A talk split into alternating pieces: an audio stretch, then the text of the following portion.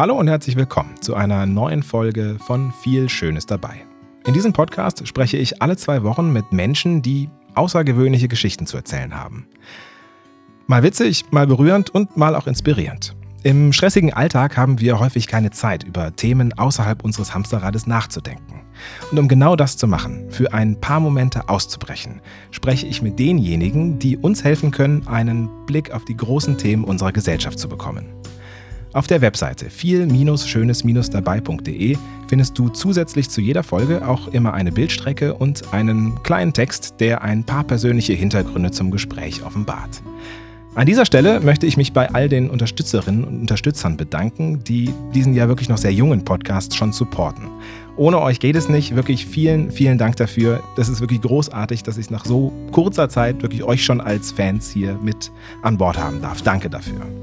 Wenn du jetzt auch mitmachen möchtest, dann kannst du das natürlich tun. Einfach auf viel-schönes-dabei.de vorbeischauen und Supporter werden. Dafür gibt's extra Folgen, kleine Goodies und vor allen Dingen gutes Karma. Jetzt aber zu meinem heutigen Gast oder vor allen Dingen zu meiner heutigen Gästin. Ähm, ich spreche heute mit Jessica Rosenthal. Und ähm, weil hier im Rheinland alles ab dem zweiten Mal schon eine Tradition ist, kann ich sagen, traditionell, liebe Jessica, lesen sich die Gäste in diesem Podcast ihren Steckbrief selber vor. So, warte hier. So, Jessica. Ja, hallo, ich freue mich auch sehr darüber, heute hier zu sein. Soll ich starten? Ja, schön, dass du da bist. Hallo, äh, mein Name ist Jessica Rosenthal. Ich bin 28 Jahre alt und von Beruf Lehrerin an einer Gesamtschule in Bonn. Und ich bin Politikerin. Seit Januar bin ich Vorsitzende der Jusos, der Jugendpartei der SPD. Zur Bundestagswahl im September kandidiere ich für ein Bundestagsmandat im Wahlkreis Bonn. Geboren wurde ich als älteste von vier Schwestern in einer kleinen Stadt auf dem Land in der Nähe von Hameln. Aufgewachsen bin ich in einer Patchwork-Familie. Ich weiß, was es heißt, eine alleinerziehende Mutter zu haben. Auch vor Corona war das nicht immer eine leichte Zeit. Dennoch ist meine Familie mein größter Rückzugsort. Nur leider komme ich zu selten dorthin. Nach dem Abitur bin ich nach Bonn gegangen, um dort ein freiwilliges politisches Jahr bei der Hilfsorganisation CARE zu machen. Anschließend habe ich dort Geschichte und Deutsch auf Lehramt studiert. Das Referendariat habe ich zwischen der Wahl zur Vorsitzenden der Bonner SPD und der Kommunalwahl im vergangenen Jahr abgeschlossen. Nicht erst da habe ich von meiner Fähigkeit profitiert, mit wenig Schlaf durchs Leben zu kommen. Fünf Stunden sind schon genug. In Bonn habe ich mich schockverliebt. Das habe ich einmal in der Presse gesagt. Seitdem spricht mich jeder darauf an und fragt, was das bedeutet. Schockverliebt habe ich mich auch in den Karneval und das Feiern im Rheinland. Umso trauriger war ich, dass es dieses Jahr ausfallen musste. Und schade natürlich, dass dafür aktuell auch kaum Zeit ist.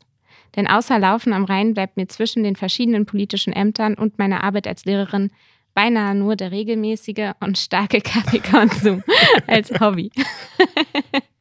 mein Name ist Jessica Rosenthal und ich bin die heutige Gästin bei Viel Schönes dabei.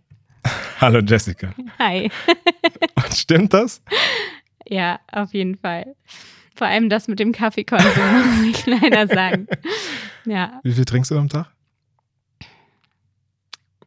Naja, es sind wahrscheinlich schon so sieben Tassen oder so. Oh, okay, ja, dann sei Vielleicht gespannt. auch mal mehr. ja, sei gespannt. Auf jeden Fall. Du hattest eben tatsächlich, du kamst rein und sagtest, boah, ich bin müde heute. Da dachte ich schon, oh, ob das jetzt alles stimmt, was ich gesagt habe. Ne? Also, oh.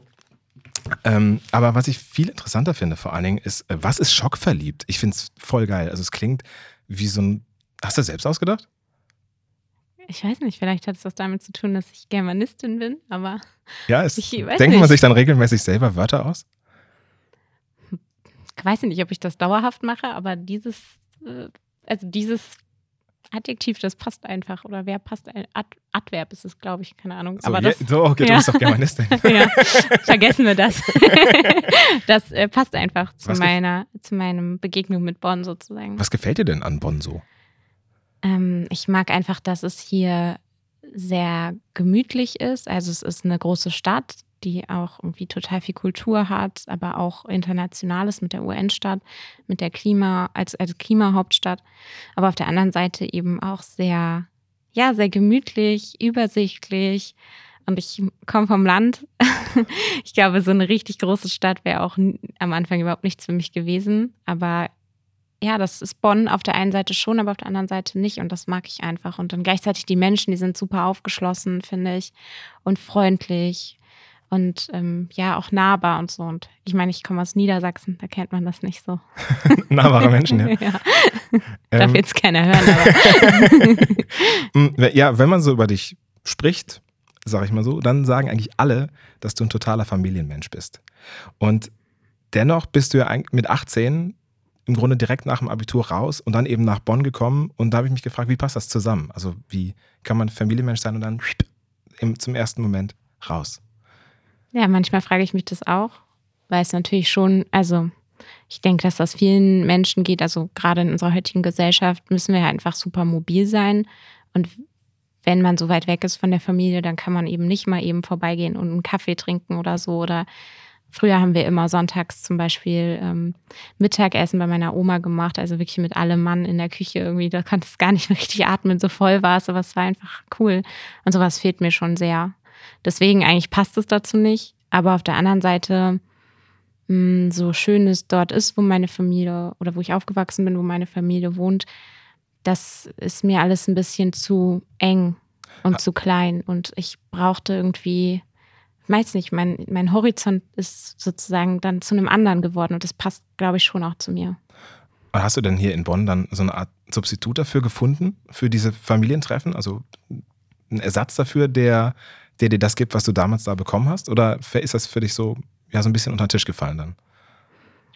Naja, also zum einen ist es so, dass ich natürlich ähm, hier die Jusos hatte. So. Und für mich ist der Eintritt bei den Jusos und auch das Engagement da, das ist, das steht für sich und ist natürlich irgendwie inhaltlich begründet. Aber auf der anderen Seite ist es auch so, dass hier irgendwie wahnsinnig tolle Menschen sind, die ich getroffen habe. Also ich bin da schon auch ein Mensch, der, ich mache in der Gruppe Politik. Ich bin keine Einzelkämpferin, sondern ich weiß, ich habe da auch ein sehr hohes Loyalitätsverständnis und das ist vielleicht schon so ein bisschen was, was das ersetzt, kann es ersetzen, kann es nichts, kann meine Familie ersetzen. Aber, aber, aber gibt es so ein, keine Ahnung, hast du deinen Sonntagnachmittag-Treff mit deinen, deinen Juso-Leuten dann hier quasi re reinszeniert?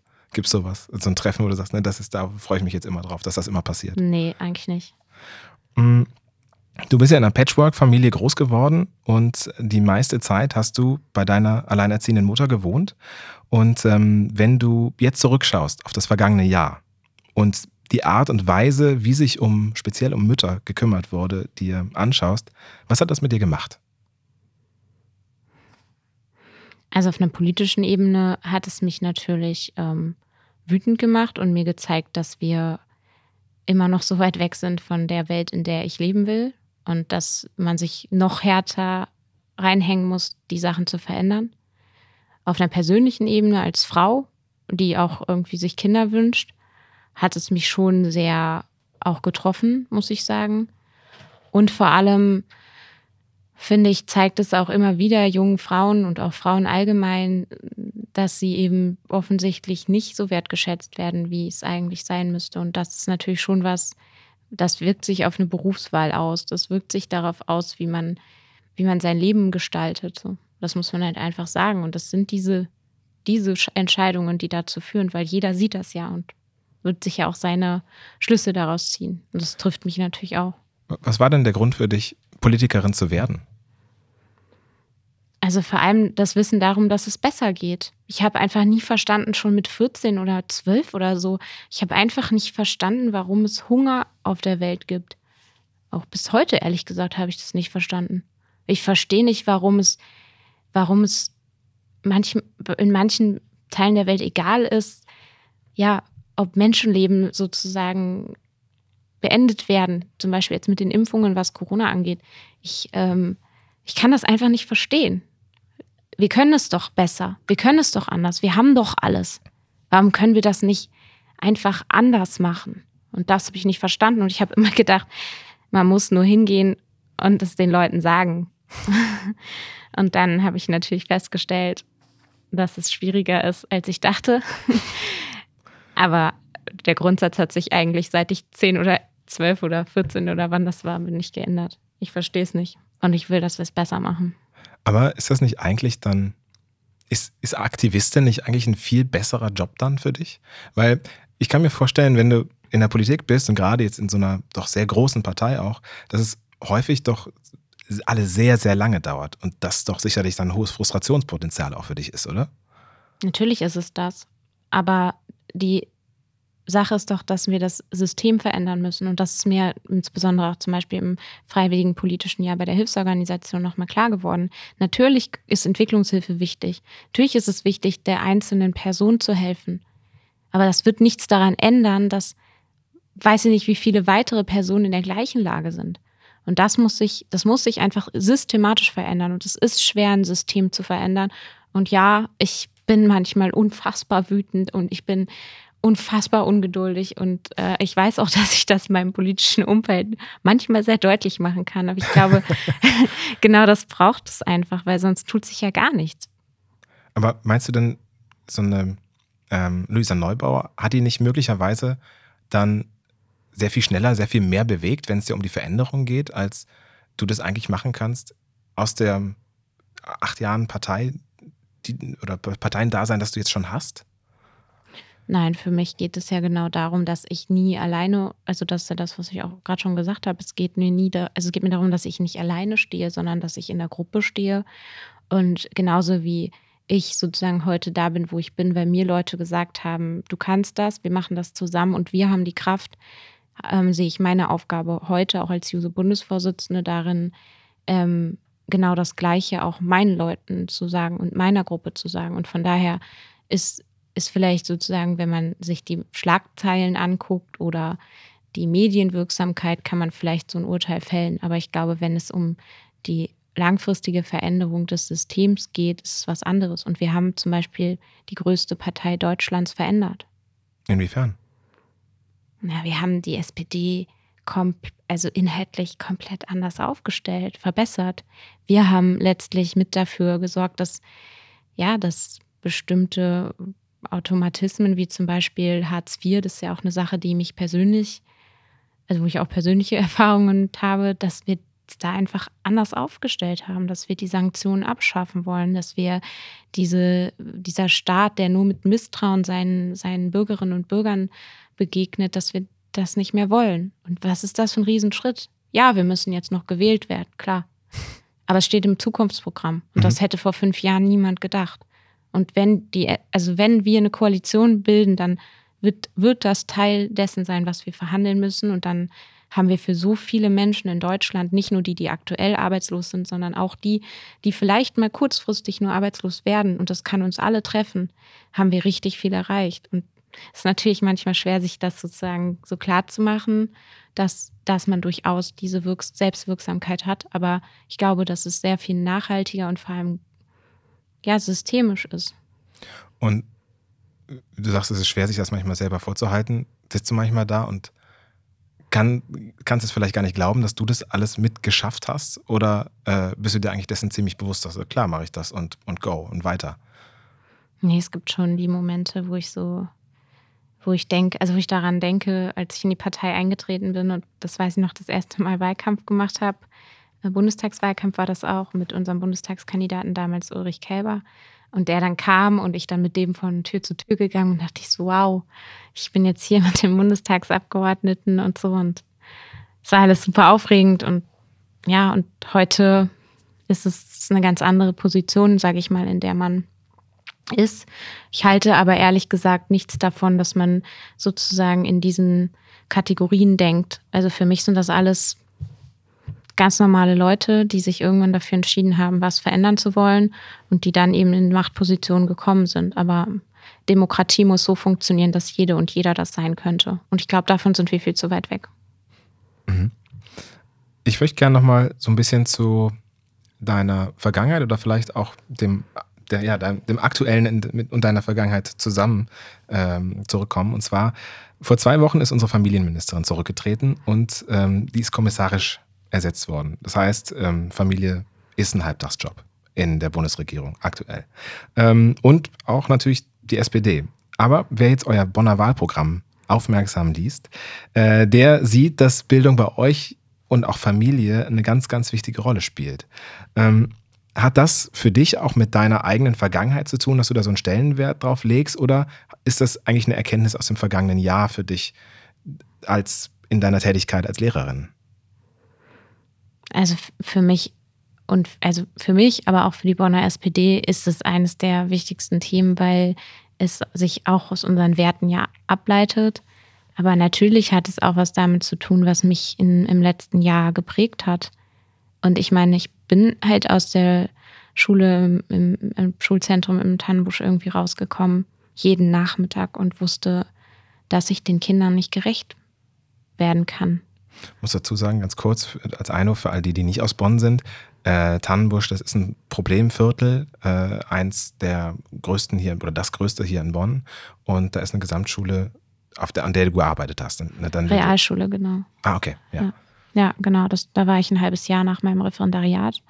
Genau, und ich bin da halt rausgekommen und ich wusste, dass ich den Kindern nicht gerecht werde. Inwiefern?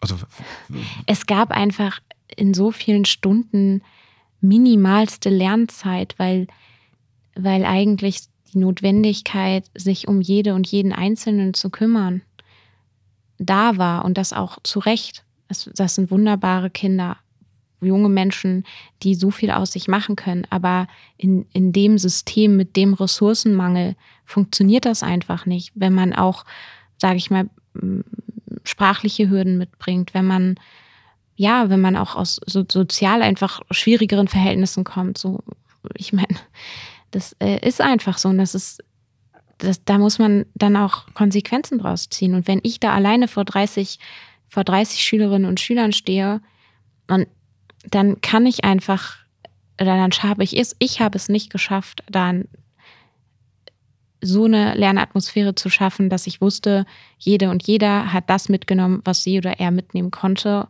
Und im Rahmen des Möglichen war das gut. So. Mhm. Das für, für, zu dem Stand bin ich nicht gekommen. Und ich weiß, dass es vielen so ging. Ähm, und trotzdem kommen natürlich auch Selbstzweifel, auch äh, bei mir. So war ich nicht gut genug, habe ich mich nicht genug angestrengt war, lag es an mir so. Aber ich weiß halt, dass es auch vielleicht auch mal sein kann, klar. Aber ich weiß halt, dass es eine systematische Frage ist. Wenn wir nicht die besten Schulen in äh, Stadtteile stellen, wie beispielsweise Tannbusch, aber so eine Stadtteilen haben wir ja überall, dann äh, versagen wir als Gesellschaft jeden Tag, jeden Tag. Und ich, ich habe das nicht ausgehalten. Ich habe nicht aus, also ich hätte es auch weiter ausgehalten, so ist es nicht, aber wenn ich ganz ehrlich zu mir war, ich kann es nicht verantworten. Und deshalb mache ich Politik. Ich will, werde das ändern. Ich werde das ändern. Ja, weil das ist tatsächlich auch etwas, was ich ehrlicherweise noch nie verstanden habe. Also warum Bundespolitik seit so langer Zeit so vernachlässigt wird. Also ich kann mich erinnern, in meiner Schulzeit, da gab es den ersten PISA-Test, ähm, da äh, hieß es viel zu kleine Budgets, zu wenig Lehrerstellen, schlechte Ausstattung. Und das war ja parteiübergreifend. Das war ja eben zur Zeit der Schröder-Regierung, dann haben wir die Merkel-Regierung, davor gab es den Kohl. Äh, das war ja alles meine Schulzeit auch.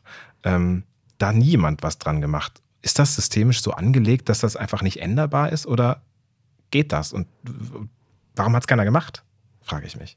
Ja, also die Frage teilen wir, das weiß ich auch nicht. Ich weiß aber, dass ich es ändern werde. Und deswegen möchte ich ja auch in den Bundestag und werbe um das Vertrauen dafür, weil ich eben glaube, dass wir jetzt nach der Corona-Pandemie den Zeitpunkt haben, um es zu ändern. Wenn nicht jetzt, wann sollen wir es denn dann machen? Was ich total spannend finde, ist, wie du formulierst, dass du sagst, nicht, ich möchte das machen, sondern ich werde das machen. Komme, was wolle. Ja, ja ich werde das machen. Und wenn, also. Aber was passiert denn jetzt, ähm, wenn, wenn du nicht in den Bundestag kommst? Wie wirst du das dann machen?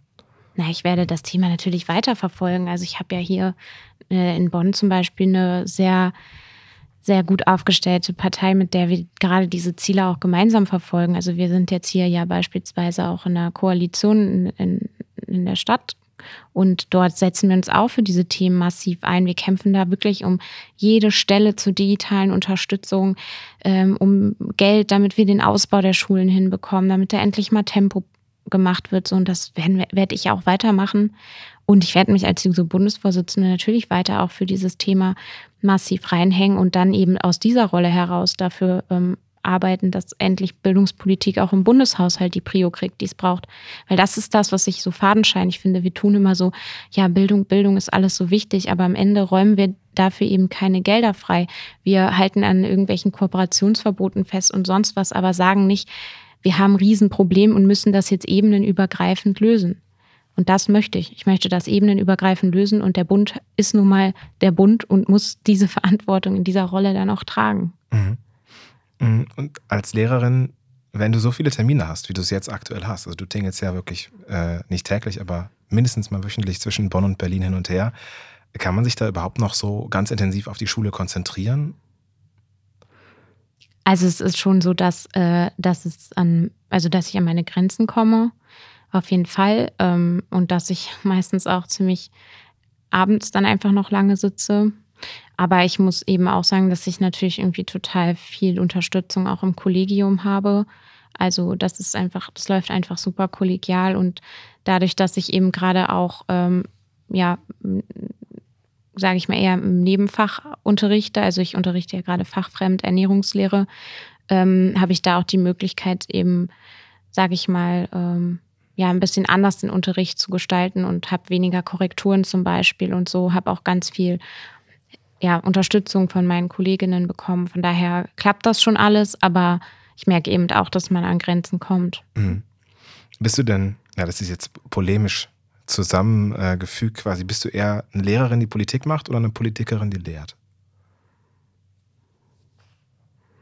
Das kann ich nicht sagen, weil es sich wirklich nicht so, also es fühlt sich nicht so wie eins an, sondern es sind irgendwie zwei Rollen. Mhm. Und das eine ist ist eben das, was, wo ich versuchen will, etwas zu verändern und irgendwie aktiv zu sein. Das andere ist mein Beruf und auch einfach, also ich meine, ich bin ja, und das ist eben das, was ich auch glaube, was eigentlich der Vorteil von Demokratie ist, dass wir einfach alle ganz normale Menschen sind und wir aber die Verantwortung übernehmen, gemeinsam in unserer Gemeinschaft Dinge nach vorne zu entwickeln. Und ich bin auch einfach ein ganz normaler Mensch. Ich arbeite und ich könnte auch genauso gut einfach Lehrerin sein im Rest meines Lebens. So, also es ist auch okay, es ist auch ein super toller Beruf und so versuche ich das auch zu sehen. Deswegen kann ich das schwer in dieses eine Bild zusammenfügen, weil es so ein bisschen getrennt ist für mich. Ja, ist, äh, Audiokommentar dazu, du strahl, also eben gestrahlt, hast du das gesagt. Also ich könnte mein ganzes Leben Lehrerin sein, das wirklich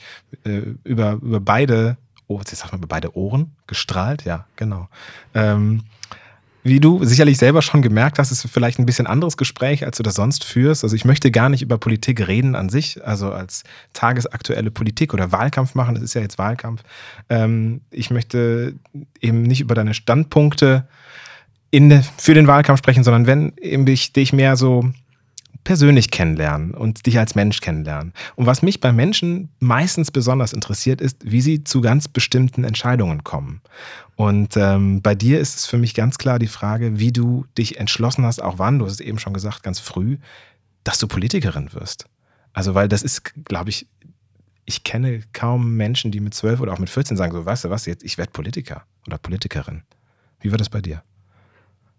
Bei mir war es auch nicht so. Also ich ich finde es auch ganz, also ich lehne das ab. Und es tun übrigens auch die meisten Jusos, die das ablehnen, weil wir sind ja auch, also wir sind ein Jugendverband, der ja, sich vor allem sehr stark über die Inhalte definiert und auch mal Rambazamba macht. Und es, wir sind ja irgendwie kein Karriereverein so. Und deswegen ging es mir auch nicht darum zu sagen, ich werde jetzt Politikerin, sondern es ist irgendwie eins zum anderen gekommen. Ich wollte was verändern. Ich habe hier bei den Jusos und auch in Bonn vor allem die Truppe gefunden, mit der ich weiß, dass ich das kann. Und dann sind wir irgendwie, oder bin ich mitgegangen und wir haben es zusammen gemacht. Und heute stehe ich eben, oder habe ich die Ehre sozusagen, an der Spitze mitzustehen und ja, mache es aber genauso weiter irgendwie mit, mit den Leuten. So, deswegen war das nicht, also so kann man sich das nicht vorstellen, sondern ich wusste halt einfach immer, dass ich was verändern will und dass ich, also um es sozusagen auch ganz persönlich zu sagen, ich habe so viel Glück gehabt in meinem Leben. Ich habe eine so tolle Familie. Ich habe wunderbare Freunde. Ich habe einen Bildungsabschluss irgendwie erreichen können, der auch ganz viel damit zu tun hat, dass meine Eltern sich hochgekämpft haben. Ich äh, konnte studieren, ich hatte ein Stipendium, ich bin gesund, ich kann, konnte immer arbeiten nebenbei noch. Ich habe alles bekommen, was man sich überhaupt nur wünschen kann.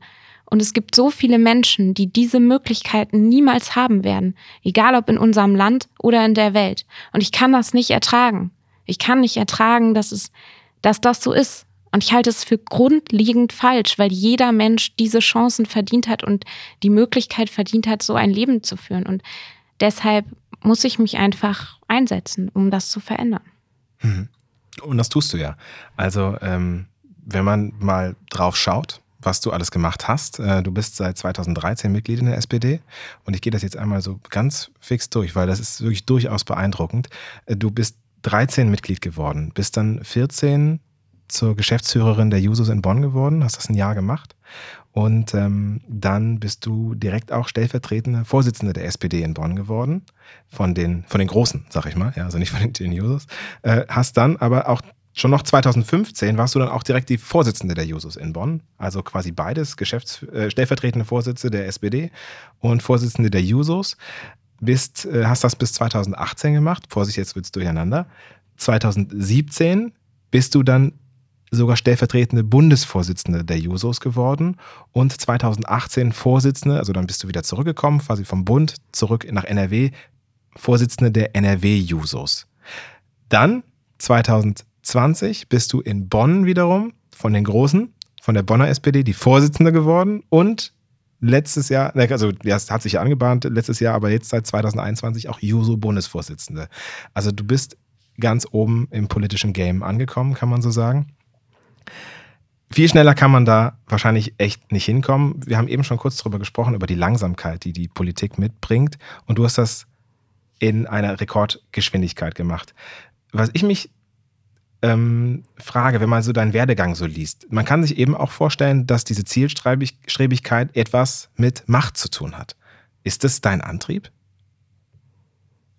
Ich habe einen Gestaltungsanspruch und ich möchte gestalten. Und dann glaube ich schon, dass Macht auch dazugehört. Ja, also ich glaube nicht, dass Macht immer nur negativ konnotiert ist, sondern dass es durchaus, wenn man es richtig anstellt und sie sozusagen richtig nutzt, ist es auch was Positives. Von daher hat das damit schon was zu tun. Aber ich glaube halt auch nicht, dass diese, also diese Ämter habe ich, also das, das klingt so, wie du es vorgelesen hast, klingt das super beeindruckend. Und das ist es auch. Ich bin auch super dankbar für dieses ganze Vertrauen, was da ja auch hintersteht. Aber die Ämter an sich machen jetzt erstmal nichts so. Also man muss daraus schon was machen und man muss sozusagen diese Gestaltungskraft auch entfalten. Und das ähm, geht wiederum nie alleine, sondern immer nur mit den Leuten, mit denen man da arbeitet. Also das kann ich aus der Erfahrung heraus wirklich sagen. Von daher, ja, es hat was mit Macht zu tun, aber ja, man muss, glaube ich, da einfach aufpassen, ein Stück weit, wie man das dann ausdeutet. Also es gibt einen negativen was, Teil von Macht und es gibt einen positiven Teil. So. Was ist denn Macht genau eigentlich? Ich würde sagen, die Möglichkeit, Dinge zu gestalten. Und gestalten ist das, was du möchtest. Ja. Okay, damit ist Macht ja eigentlich nur super, oder nicht? Genau, also, in, dieser, in diesem Verständnis ja, aber Macht bedeutet natürlich auch immer ein, ein Stück weit, ja, ich denke mal, man kann eben Gestaltungsanspruch ja auch äh, falsch ausüben, so würde ich sagen. Und man kann, und das ist, das glaube ich auch ein Punkt, man, man hat ja dann immer auch seine persönliche Sichtweise. Also wenn ich sage, ich habe einen Gestaltungsanspruch, dann habe ich ja natürlich meinen Gestaltungsanspruch, beziehungsweise den vielleicht noch der Gruppe, mit der ich Politik mache. Und das heißt ja nicht, dass dieser Gestaltungsanspruch auch dir gefallen muss. Und diese Reflexion braucht man immer. Also man kann nicht einfach hingehen und sagen, meine Lösung ist jetzt die richtige. Das ist durchaus auch immer wieder ein Reflexionsprozess, der schmerzhaft ist. Also auch für mich, weil ich immer meist, also meistens bin ich schon erstmal ziemlich überzeugt davon, dass äh, ja wir, nicht ich allein, aber wir auch wissen, was richtig ist. Und diese Prüfung und auch zu sagen, nee, man revidiert vielleicht eine Position, diese Offenheit immer zu besitzen, das ist eine dringende Notwendigkeit und wenn man die verliert, dann wird Macht, glaube ich, ganz, ganz schwierig. Mhm. Ja, ich sehe Macht auch äh, als so ein bisschen, ähm, oder was ein bisschen, aber ein guter Teil von Macht ist eben auch Herrschaft über andere. Ähm, was ich dir jetzt überhaupt nicht zuschreiben würde, aber manchmal frage ich mich, und da kennst du dich einfach viel besser aus, weil du die Menschen an den neuralgischen Stellen kennst, ob das für die Politiker, und ich würde auch, ich glaube, ich spreche für viele Hörer und Hörerinnen, dass viele glauben, dass Macht der Antrieb oder diese, dieses Herrschen, dass der Antrieb ist, in die Politik zu gehen. Kannst du das bestätigen oder verneinen? Es fällt mir schwer, pauschal zu sagen, muss ich sagen.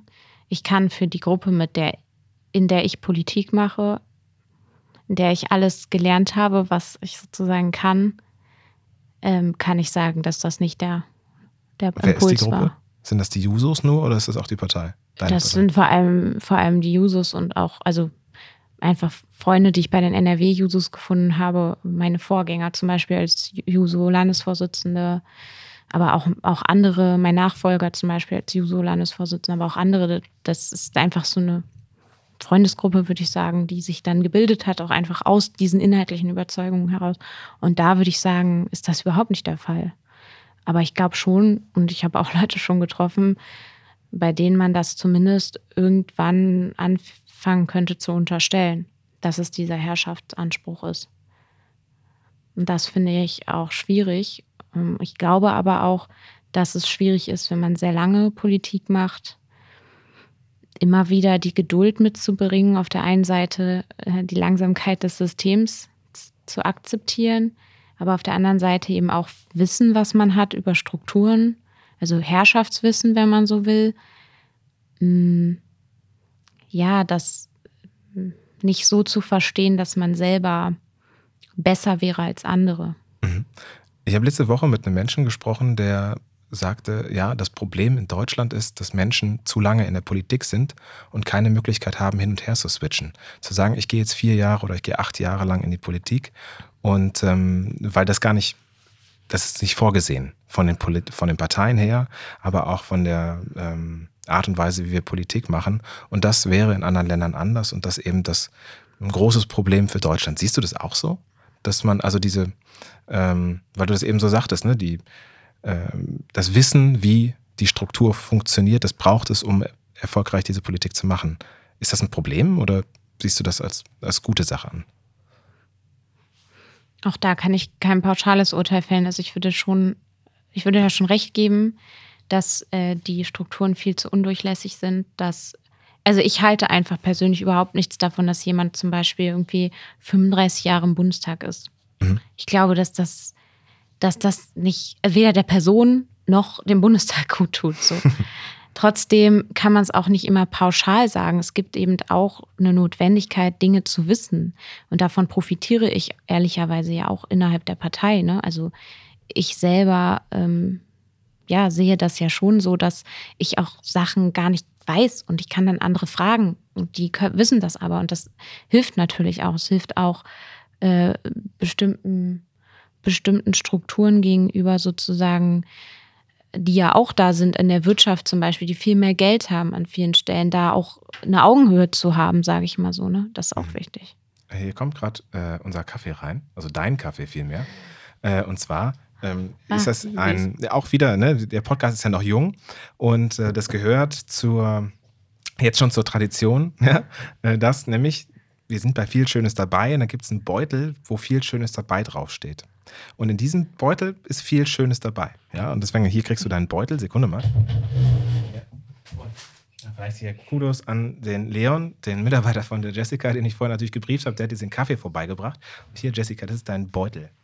Also da steht jetzt noch nicht viel Schönes dabei drauf, weil die sind noch nicht geliefert worden. Okay. Aber das ist jetzt quasi der stellvertretende Beutel für dich. Ja, Guck, pack mal aus. Kannst ja, Mhm. Okay, soll, soll ich auch sagen, Audiokommentar. Ja, bitte, oder? bitte, bitte, Okay. Audiokommentar. Okay, also es duftet auf jeden Fall schon sehr gut. Und es ist äh, eine, ein Paket, würde ich sagen, vom Bäcker. Jawohl. Jawohl. Soll ich da auch reingucken? Ja, bitte, das ist für uns. Das ist jetzt zum Vernaschen. Ah, sehr gut. Es riecht auch sehr gut. Ja, also wir, ähm, ich finde das angenehm, wenn man mal dann auch so ein bisschen, nicht unbedingt mit Mund voll redet, aber äh, dass oh. man ein oh. bisschen was zu essen hat. Man muss ja verpflegt werden, wenn wir hier sind. Sehr gut. Also es ist auf jeden Fall drei Stücken Kuchen. Einmal äh, Apfelkuchen, Käsekuchen und Erdbeerkuchen. Habe ich das getroffen? Weil ich habe nicht, ich konnte nicht rausfinden, was du magst. Äh, ja, ich mag eigentlich, also Erdbeerkuchen auf jeden Fall und ähm, Käsekuchen sage ich auch grundsätzlich nicht nein. Dann da habe ich, das ist alles abgesprochen. Hier, passt auf. So, hier kommt nämlich jetzt das Perfekt. Essen auf den Tisch. Und der Leon hat gesagt, er kümmert sich jetzt um unser Catering quasi. Ist total lieb. Dankeschön. Oh, nimm, den, nimm den Teller weg. Und, ähm, aber tatsächlich, da kommen wir auch an den Punkt. Ich fand es extrem schwer, äh, etwas über dich rauszufinden. Also, ja, also deine private Firewall quasi, die funktioniert. Ich habe mir wirklich beste Mühe gegeben, es ist sehr wenig dabei rausgekommen. Du lachst. Ja, es, für mich ist es eine gute Nachricht. ja, aber ich habe auch immer wieder die Rückmeldung bekommen, naja, sie hat halt auch einfach kein Privatleben. Es ist, ist halt auch traurig, ne? Aber was ist denn noch da drin eigentlich? Ähm, die Postkarten von deinem Podcast. Ja, genau, das ist viel Schönes dabei. Kla klassischer Merch. Genau, du hast eins äh, einfach zu hier äh, vertau ich, ja. Ähm, als eins gerade zur Seite gelegt schon, ne? Ja, und eine, eine schwarze Karte, Karte von Vogt. Das Vom Bäcker? Auch, genau, das ist, das ist von der Bäckerei. Es gibt auch noch andere Bäckereien.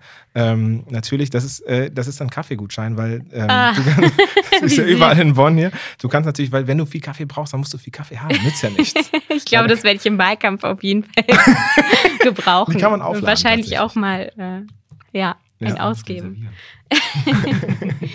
ähm, ich glaube, ich würde ein Stück Erdbeerkuchen nehmen, aber wir können die vielleicht teilen. Ja, klar. Ja, ich was möchtest du denn nehmen? Also ich habe ja extra drei geholt, damit du auch was hast. Das wäre sonst unfreundlich. Ja. Ja, und dann habe ich nochmal Kaffee, richtig gut. Sogar den, den ich immer trinke. Tatsächlich? Woher weißt du das? Tja, so, hm. hm. das, das kann ich jetzt einfach so aus dem Stehen, aus dem, also, ne, habe ich rausgefunden. Okay. Mach ich mal. genau, ich äh, kaufe immer einen Fairtrade-Kaffee.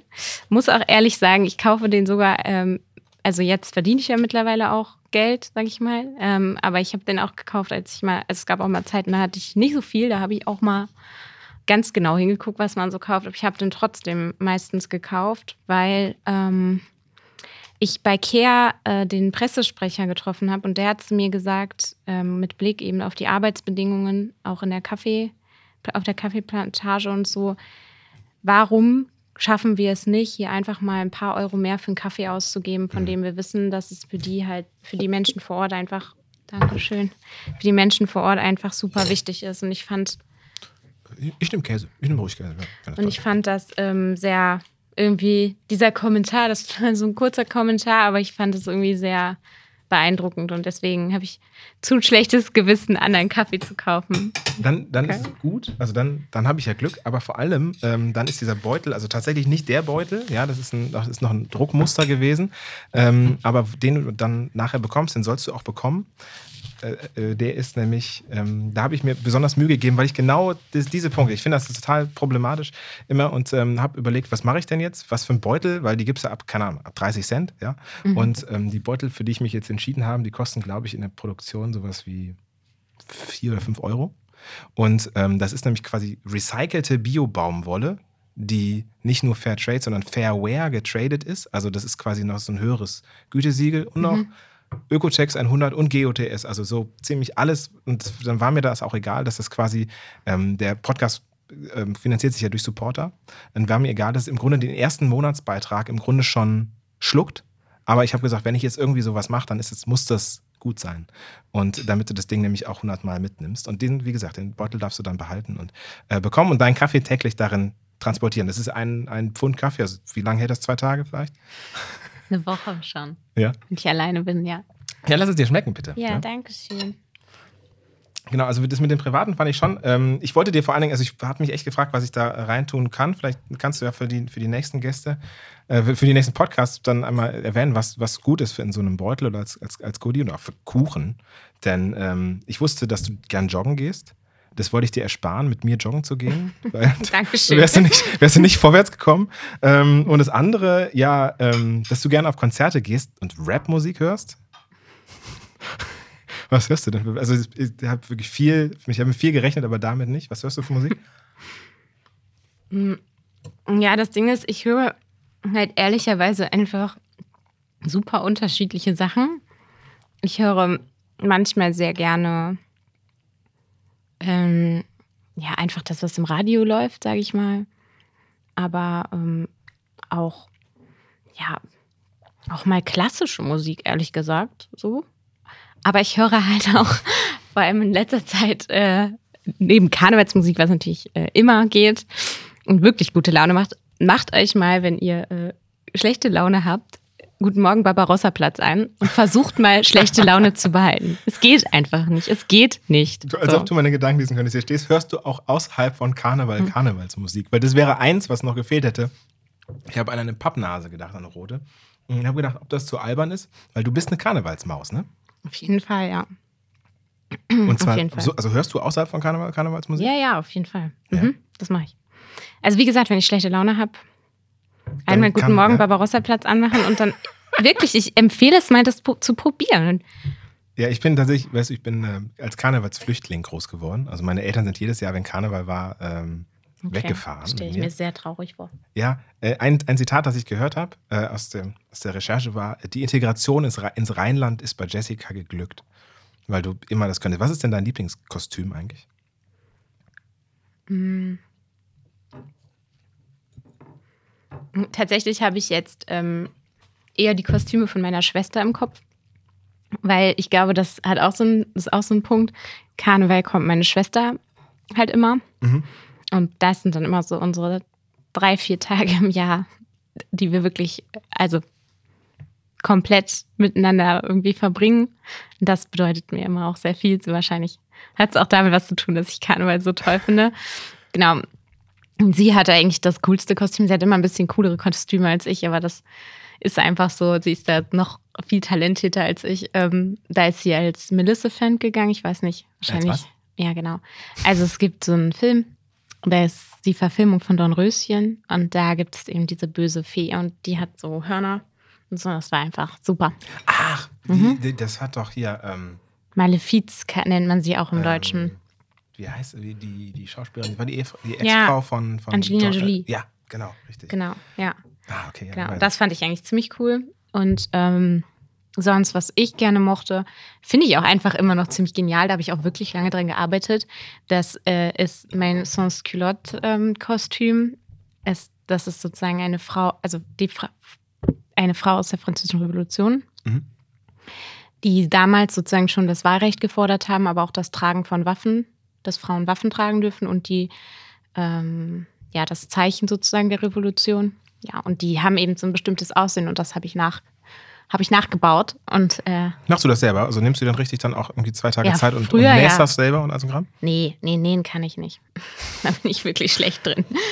Ich habe das selber angefangen, als ähm, wir das erste Mal Kinder bekommen haben.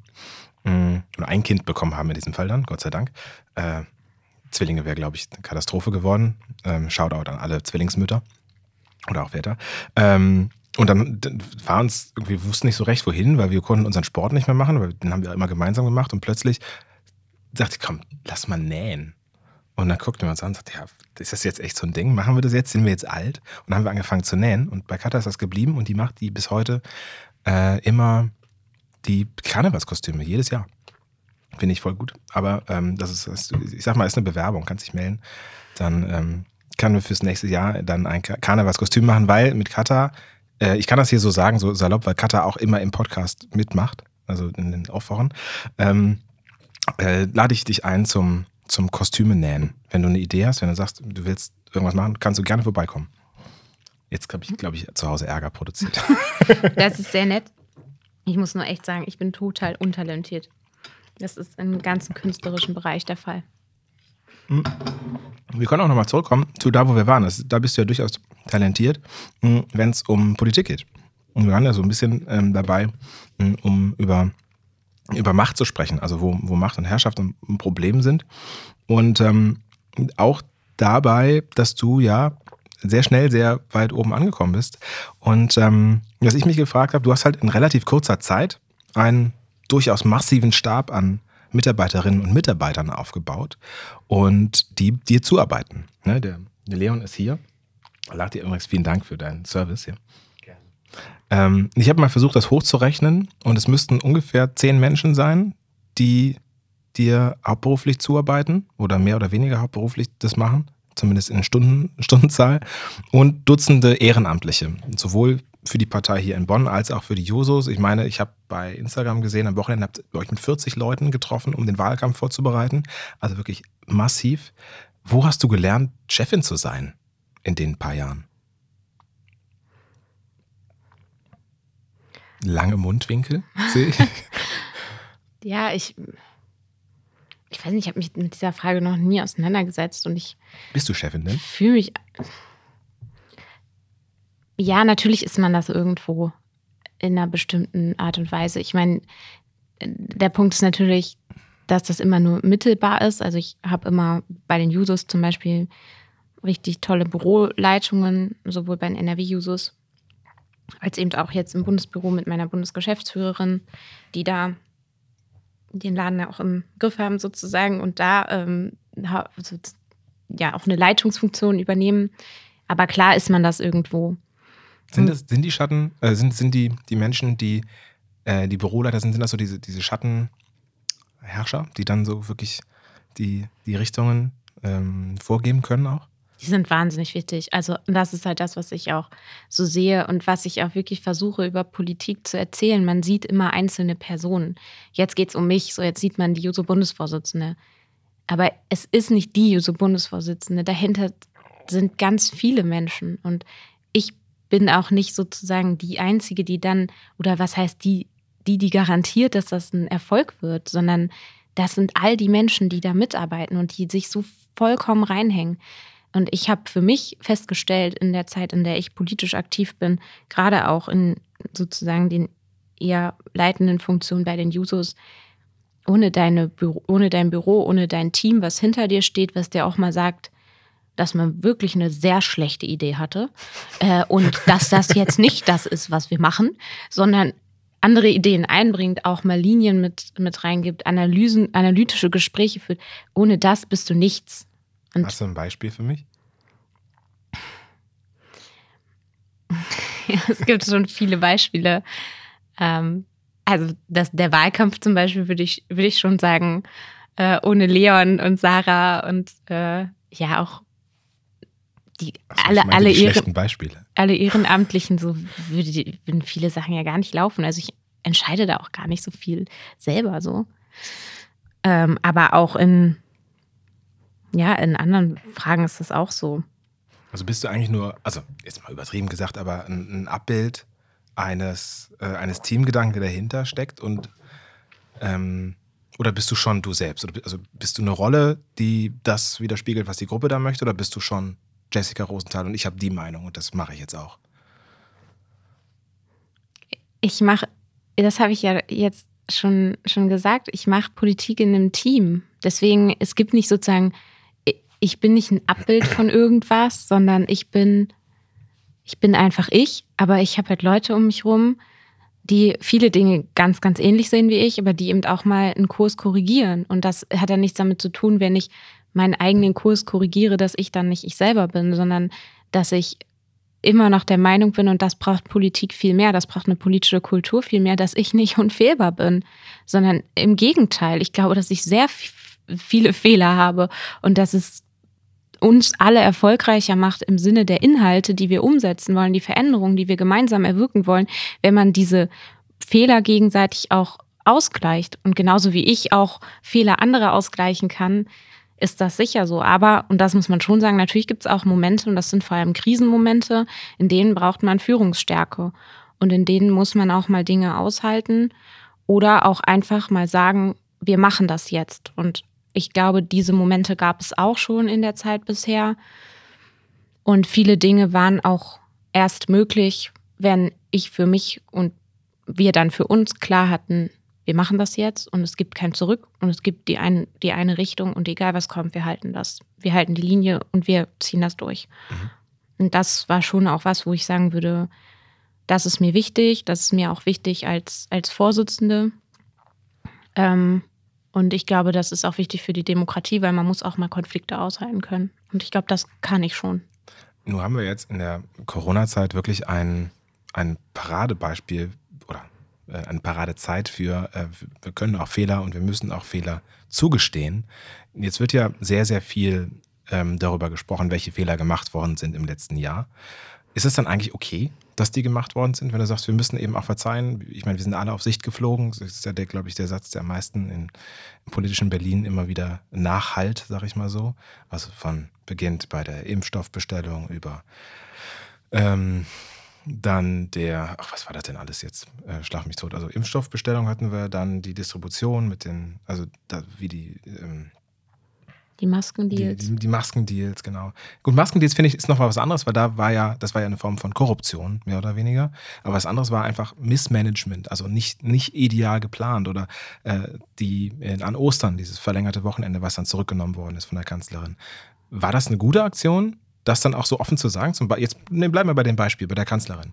War das eine gute Aktion, dass sie das dann zurückgerufen hat, den Fehler eingestanden hat oder nicht? Ich habe grundsätzlich nichts dagegen, Fehler einzugestehen. Und das meine ich ja auch, wenn ich sage, wir brauchen eine andere Kultur. Aber ich finde nicht in Ordnung, wie Fehler eingestehen und plötzlich das Adressieren einer anderen äh, politischen Kultur dann genutzt wird, um wirklich eklatante Fehlentwicklungen zu vertuschen oder dann zu sagen, so jetzt müsst ihr mich aber verstehen, weil ich habe einen Fehler gemacht. Das ist nicht das, was ich meine. Was meinst du denn genau? Ich meine, dass man, äh, dass man grundsätzlich erklären kann, warum man zu einer Position gekommen ist, zulassen kann, dass andere das anders sehen und auch sagen kann, dass man es nachvollziehen kann, aber trotzdem begründet sagen kann, warum man bei einer Haltung bleibt. So, das ist das eine. Oder warum man vielleicht auch eine bestimmte Entscheidung getroffen hat und die dann sich als falsch herausgestellt hat. Das ist auch in Ordnung. Aber in der Corona-Pandemie und in dem Management dessen haben wir ja ein strukturelles Defizit gesehen. Wir haben einerseits ein Demokratiedefizit gesehen, weil ähm, einfach die Parlamente völlig außer Kraft gesetzt wurden. Wir haben gesehen, dass sozusagen Entscheidungsstrukturen geschaffen wurden, die nicht fähig waren, ähm, kluge, abgewogene Entscheidungen zu treffen in ihrer Konstitution wie sie nun mal zusammentraten. Also meinst und, die Ministerpräsidenten? Genau, und ja. das hat sich immer wieder wiederholt. Es gab absolute Willkürentscheidungen, die überhaupt nicht wissenschaftlich abgesichert waren oder äh, von der Machbarkeit her gedeckt. Und das sozusagen die Spitze des Eisbergs war dann das Zurücknehmen dieses Wochenendes. Und da finde ich, ist, das ist einfach der, dann der falsche Punkt zu sagen, es war ein Fehler. Da muss man einfach sagen, eine Führungsperson, wie ich sie verstehen würde, eine Kanzlerin, die führt, kommt früher zu dem Schluss, dass diese Struktur, die da gerade Entscheidungen trifft, nicht die richtige ist und findet andere Lösungen. Mhm. Okay. Ähm, wo wir im Grunde schon bei Hierarchie sind, ne? also jetzt Hierarchie Kanzlerin und Ministerpräsidentenkonferenz und Parlament, aber auch jetzt für dich nochmal zurückkommt auf das Thema ähm, Chefsein. Was für ein Hierarchietyp bist du? Kann, kann, man das sagen? Ist sowas ein Hierarchietyp? Also wo, was sind deine Grundwerte, an denen du Hierarchie ausmachst? Oder ist Hierarchie an sich ein doofes Thema? Gibt es gar nicht. Doch, ich glaube schon, dass es das gibt. Aber die Frage ist eben, hm, wie man das versteht. Also ich habe für mich selber ein sehr hohes Loyalitätsverständnis. Das heißt eben auch beispielsweise, als ich Vorsitzende der NRW-Jusos war, ähm, war für mich immer klar, dass Kevin Kühnert sozusagen als Bundesvorsitzender sich immer auf mich verlassen kann. So. Und wenn ich ein Problem habe, dann kläre ich das, dann kläre ich das auch in aller Deutlichkeit, aber das mache ich eben mit ihm. So, das ist dann schon ja eine Akzeptanz von Hierarchie, wenn man so will. Ähm, und das ist schon auch was, was ich meinerseits ein Stück weit erwarte, weil ich glaube, dass man nur so vertrauensvoll zusammenarbeiten kann und vor allem dann auch die Ziele gemeinsam erreichen kann. Es gibt immer Probleme und Streitigkeiten. Und das ist sozusagen schon was, was, was mir wichtig ist. Aber ich finde nicht sozusagen in Kommunikations- oder Entscheidungsstrukturen, dass man da unbedingt immer Hierarchien braucht, sondern kann man Sachen auch offen diskutieren. Nur am Ende müssen natürlich auch die, die die Verantwortung tragen, auch die sein, die maßgeblich die Entscheidungen auch mitprägen. So, das glaube ich ist schon wichtig. Auch wenn ich sage, ich bin immer auch bereit, wenn zum Beispiel der Bundesvorstand eine Entscheidung trifft, die ich nicht gut finde, die trotzdem zu vertreten, weil das auch mein Demokratieverständnis ist. Mhm. Mhm. Heute spricht man ja häufig über Filterblasen und ich habe mal so einen EU-Parlamentarier begleitet und war da einen Tag im EU-Parlament und nach wenigen Stunden hatte ich schon das Gefühl, in so einer Glasglocke zu hängen. Hatte überhaupt keinen Kontakt mehr zu draußen, überhaupt kein, keine Ahnung mehr, was da abläuft so genau. Und wie ist es für dich? Du bist ja auch in, würde ich mal behaupten, in so einer Form von Parteiblase. Und was machst du, um diese Blase auch mal zu verlassen? Also den, die Meinung von draußen nochmal irgendwie mitzubekommen? Also zum einen ist natürlich mein Beruf äh, da ziemlich gut für, weil ich einfach ganz viel mit allen möglichen Menschen im Kontakt bin und ja auch Gespräche führe. Also mir ist als Lehrerin super wichtig, auch mal so zu hören, wie die Lage so ist und wie man auch Dinge sieht. Also ich begreife Lehrerin sein ja auch nicht als etwas, wo ich irgendwie sende und jemand anders empfängt, sondern es ist ein dialogischer Prozess. Deswegen würde ich sagen, da kriege ich schon einiges mit. Natürlich auch meine Familie. Ähm, ist auch so ein Punkt, wo man durchaus das ein oder andere ja mal kontroverser diskutieren kann. Und ansonsten ist für mich und für uns auch hier in Bonn insgesamt dieser Punkt nach draußen zu gehen halt super wichtig und in Kontakt zu kommen. Deswegen spreche ich zum Beispiel gerade momentan auch mit ganz vielen Leuten aus der Bonner Stadtgesellschaft und das ist auch was, was wir stetig machen wollen. Wir werden jetzt viel auch rausgehen in die Stadt und das ist was, was wir jetzt nicht nur im Wahlkampf machen, sondern was wir auch ansonsten machen wollen.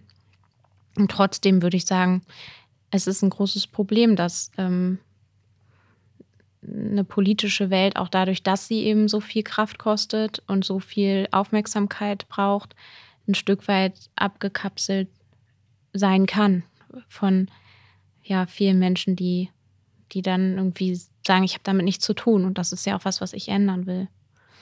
Wie kann man denn gegen diese ja, Politikverdrossenheit, wie sie ja häufig bezeichnet wird, ich würde sie gar nicht, würde gar nicht so weit gehen, dass alle verdrossen sind, aber zumindest enttäuscht von ähm, der politischen Führung.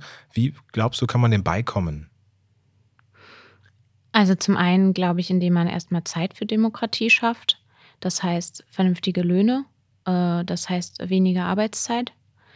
Ähm, das heißt, ähm, wenn man Kinder hat, eben auch eine vernünftige gesellschaftliche Anerkennung und Räume dafür. Das ist mal der erste Schritt. Der zweite ist, glaube ich, schon auch ganz klar dieses Verständnis zu sagen, wir sind alle normale Menschen und wir können alle die Gesellschaft sozusagen prägen. Und da merke ich aber, und das habe ich auch in, in meinem Beruf gemerkt, wie, wie weit der Schritt ist.